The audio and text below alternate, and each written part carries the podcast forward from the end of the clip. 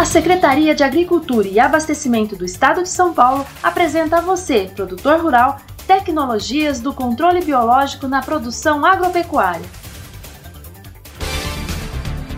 Atenção, produtores de citros!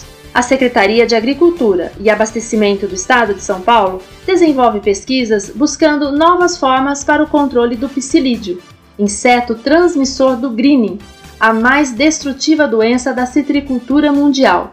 A estratégia do Instituto Biológico é utilizar inimigos naturais do psilídeo para o seu controle, fornecendo mais opções para as ações de manejo dos citricultores brasileiros.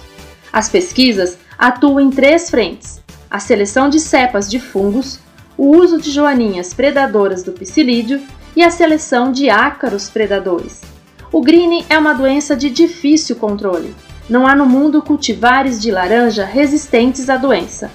Hoje, as estratégias para controle são a erradicação das árvores de laranja contaminadas e o uso de defensivos agrícolas para combater o psilídeo, sendo para isso necessárias muitas aplicações de produtos químicos, aumentando os custos de produção e causando impactos no ambiente.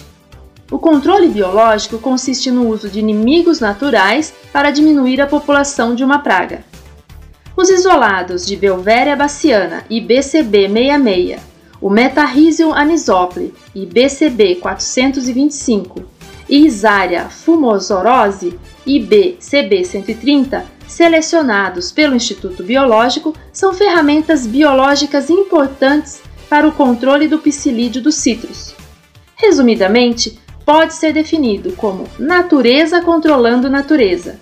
Os agentes de controle biológico agem em um alvo específico, não deixam resíduos nos alimentos são seguros para o trabalhador rural, protegem a biodiversidade e preservam os polinizadores. O IB é referência no Brasil e no mundo nessa área de pesquisa. Secretaria de Agricultura e Abastecimento do Estado de São Paulo, gerando tecnologia ao produtor rural.